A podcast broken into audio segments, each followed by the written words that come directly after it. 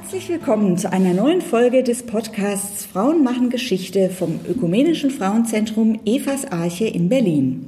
Ich heiße Anne Borutzki-Voss und arbeite als Bildungsreferentin und theologische Referentin in Evas Arche.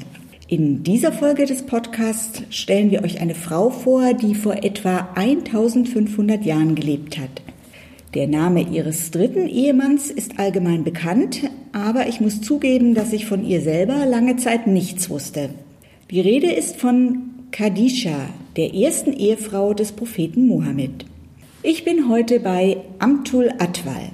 Amtul hat an der Europa-Universität Viadrina einen Master in International Business Administration gemacht und bis vor kurzem beim Bundesverband Deutscher Banken gearbeitet. Das ist ihre berufliche Seite.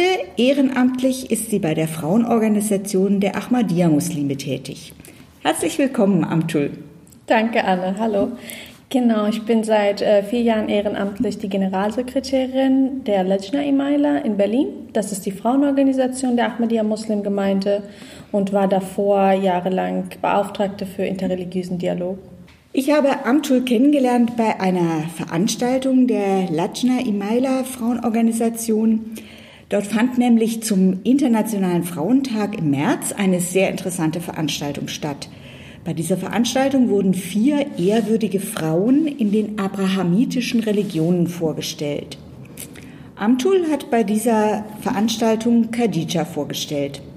Und das war so spannend, dass ich Khadija auch im Rahmen unseres Podcasts gerne vorstellen will. Amtul, beschreib doch mal für unsere Hörerinnen, was Khadija für eine Frau war.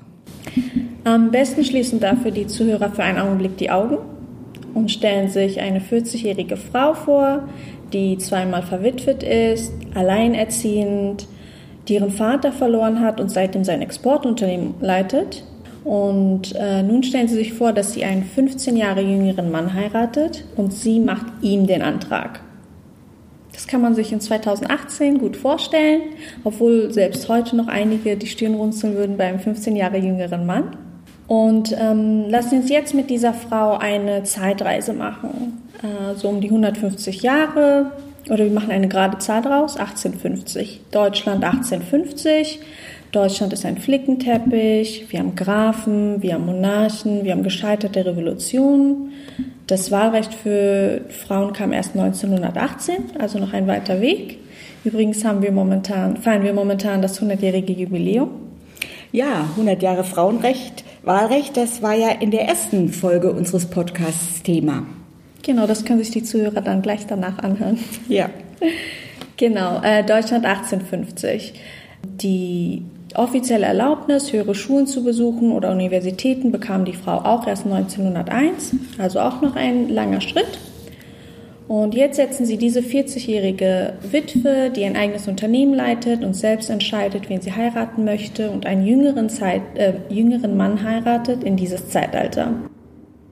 Das ist schon etwas schwerer vorstellbar. Und wenn man sie sich vorstellt, dann stellt man sie sich ohne Frage als eine Frau vor, die einen starken Charakter hat und die für sich und an das, was sie glaubt, einsteht ohne Kompromisse. Und jetzt stellen Sie sich dieselbe Frau ins heutige Saudi-Arabien vor. Auch schon etwas schwerer vorstellbar. Allerdings.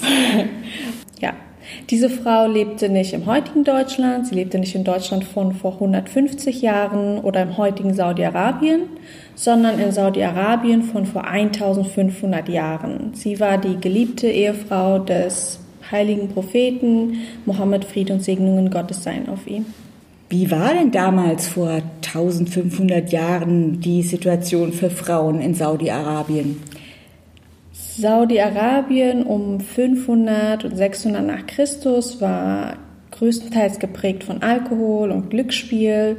Die Araber der Zeit verehrten zwar Dichter und Rhetorik, aber Schulen waren kaum zu finden und Frauen hatten kaum Rechte, sondern im Gegenteil wurden behandelt wie Objekte. Sie wurden bei Glücksspielen verwettet oder ähm, die Praxis, neugeborene Töchter zu vergraben oder gar zu erdrosseln, war nicht verpönt. Und sie hat natürlich, die Frauen hatten natürlich auch kein Recht auf Besitz, noch nicht einmal das Recht auf ihre eigenen Kinder. Und in dieser Zeit kam dann der Islam und hat den Frauen all diese Rechte gegeben. Und welche Rolle spielte Khadija für die Entstehung des Islam? Ich sage immer, man kann nicht über das Leben des Propheten Friede und Segen Gottes sein auf ihn berichten, ohne über das Leben von Hazrat Khadija, möge Allah Gefallen an ihr haben, zu berichten. Und man kann auch nicht über das Leben von Hazrat Khadija, möge Allah Gefallen an ihr finden, berichten, ohne über den Gründer des Islams zu berichten. Deswegen muss ich ein bisschen ausholen. Im Alter von 40 Jahren hatte der Prophet Friede und Segen Gottes sein auf ihn ähm, die Angewohnheit, sich tagelang in eine Höhle drei Meilen außerhalb Mekkas zurückzuziehen, wo er Gott gedachte und ihn anbetete. Und mit 40 Jahren erschien ihm dann zum ersten Mal der Engel Gabriel und teilte ihm ersten, den ersten Vers des Heiligen Korans mit. Und Gott gab ihm, Friede und Segen Gottes sein auf ihn, die frohe Botschaft des Prophetentums.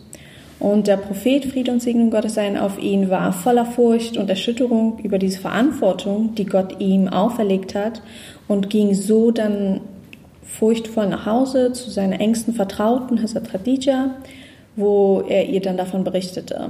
Und er sagte, ich bin so eine schwache Person, wie kann ich die Verantwortung tragen, die Gott auf meine Schultern legen will? Und an dieser entscheidenden Kreuzung hat Hazrat ihrem Mann Mut und Trost gespendet und ihn bestärkt, indem sie sagte, Gott ist mein Zeuge. Er hat dieses Wort nicht auf euch herabgesandt, damit ihr versagt und euch unwürdig erweist und er euch fallen lassen muss. Sie war auch die erste Person, die den Islam und den Propheten Mohammed, Friede und Segen Gottes seien auf ihn als Propheten akzeptiert hatte. Ja, eine beeindruckende Frau. Wird sie denn auch heute besonders verehrt in muslimischen Gemeinden und welche Rolle spielt sie bei euch in der Ahmadiyya-Gemeinde? Ja, sie spielt eine immens wichtige Rolle als Vorbild für alle Gläubigen, ob Mann oder Frau. Ihr unerschütterlicher Glaube an Gott und den Propheten, Frieden und Segen Gottes seien auf ihn, ist bis heute eine Quelle für Inspiration äh, für alle Muslime auf der Welt.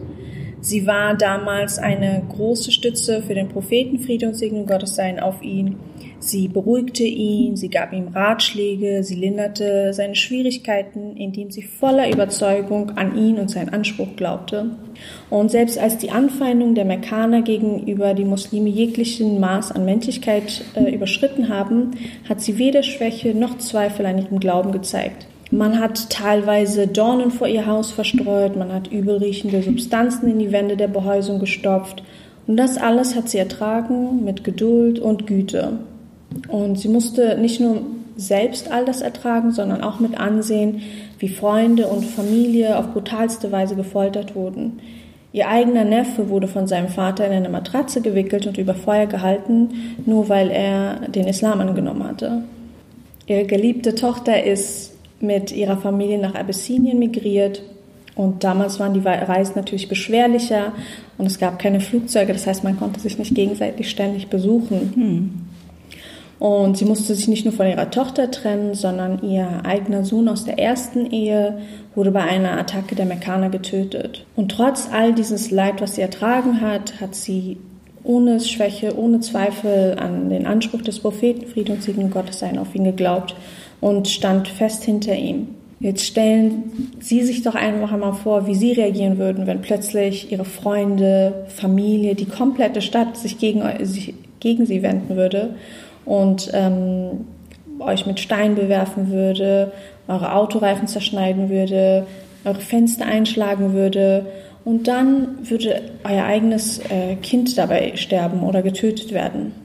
Wie lange würden wir eine solche Behandlung aushalten, bevor wir zusammenbrechen würden, aufgeben würden, äh, bevor wir es nicht mehr aushalten würden? Und Hazrat Khadija, möge Allah Gefallen an ihr finden, hat das alles nicht nur ertragen, sondern war sogar eine Stütze für den Propheten. Friede und Segen Gottes seien auf ihn. Und nicht nur für ihn, sondern auch für die anderen Gläubigen. Sie hat ständig versucht, das Leid der anderen Gläubigen zu lindern, sie zu ermutigen und sie zu unterstützen. Und ähm, wir hier, die äh, Ahmadiyya-Gemeinde, vor allem hier in Berlin, haben eine ganz besondere Beziehung zu Hazrat Khadija, da unsere Moschee in Pankow-Heinersdorf äh, nach ihr benannt wurde.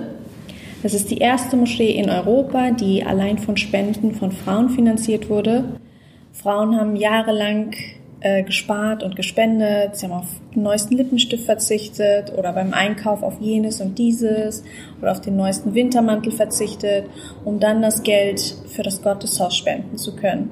Und dieses diese Moschee ist Symbol und Monument dafür, dass Frauen im Islam nicht unterdrückt sind. Welcher Unterdrückte kann etwas so Großes finanzieren? Ja, es ist schon beeindruckend. Kann Khadija auch für heutige Frauen ein Vorbild sein? Ist sie für dich zum Beispiel ein Vorbild? Ja, ich hatte ja schon die Opferbereitschaft der Frauen erwähnt, äh, die für diese Moschee gespendet haben. Und diese Opferbereitschaft spiegelt sich auch im Namen der Moschee wieder, in Khadija.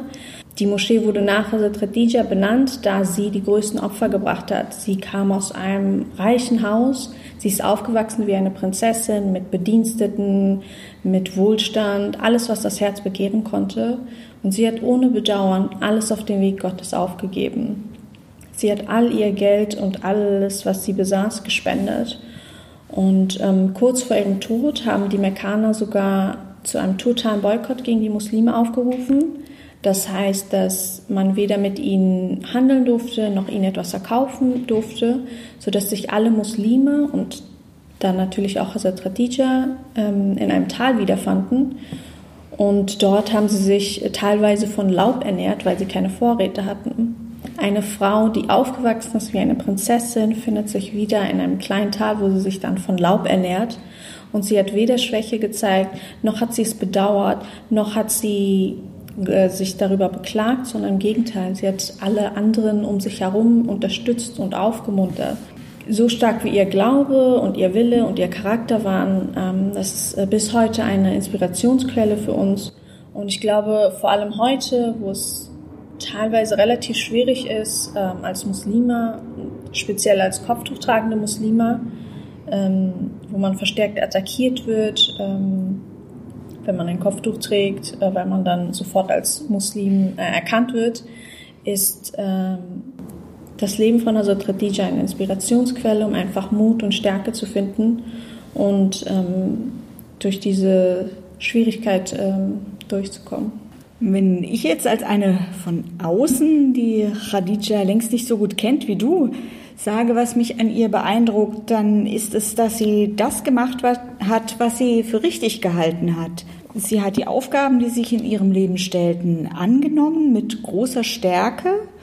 Zum Beispiel eben als ihr Vater starb, hat sie sein Unternehmen geleitet.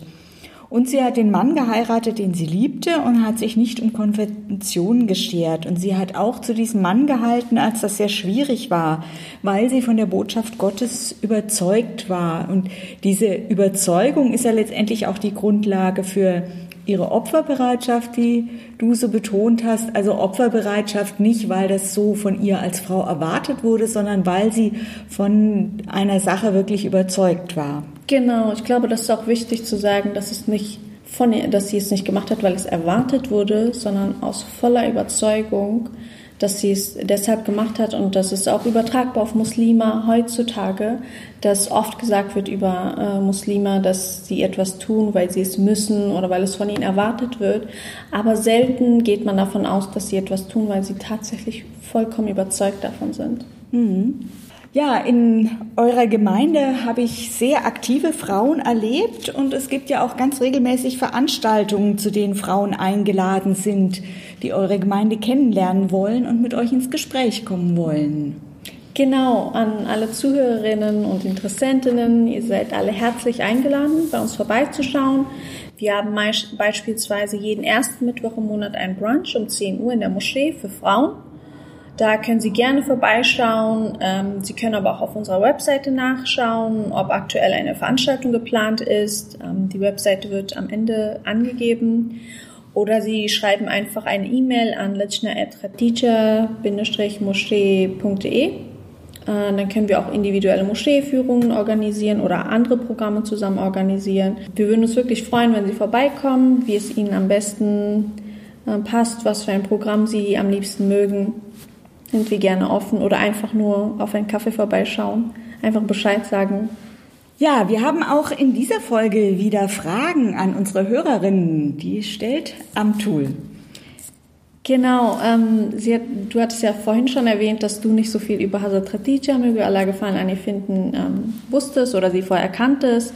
Und dann würde ich gerne von den Zuhörern wissen, ob sie vielleicht ähm, Hazrat Khadija vorher kannten oder etwas über ihr Leben wussten. und ob sich dadurch äh, vielleicht auch das Bild der Frau im Islam verändert hat.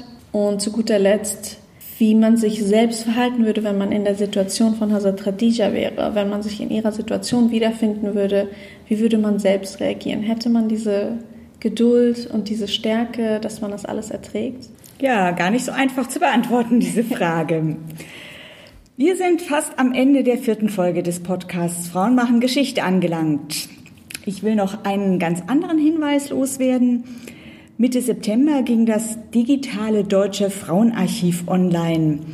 Das ist eine tolle Adresse, wie ich finde, unter der sich im Internet vieles Interessante zur Frauengeschichte und zur Geschichte der Frauenbewegung in Deutschland finden lässt. Schaut mal rein. Die Adresse findet sich dann in den Show Notes. Eine Frau wie Khadija findet ihr dort allerdings nicht. Dazu müsst ihr dann schon unseren Podcast hören. Die Internetadressen der Ahmadiyya-Gemeinde, der Frauenorganisation, die Adresse von Evas Arche, vom digitalen Deutschen Frauenarchiv und so weiter, die findet ihr alle in den Show Notes. Vielen herzlichen Dank, dass ihr heute zugehört habt. Gerne möchten wir eure Meinung zum Thema und überhaupt zu diesem Podcast erfahren. Vielleicht habt ihr auch Vorschläge für Frauen, die wir in diesem Podcast vorstellen können. Bitte schreibt uns in der Kommentarfunktion bei Podigy oder schreibt an eine E-Mail an Evas Arche. Heute waren im Gespräch Amtul Atwal von der Lajna Emaila und Anne Borutzki-Voss von Evas Arche. Wir sagen auf Wiederhören bis zum nächsten Mal.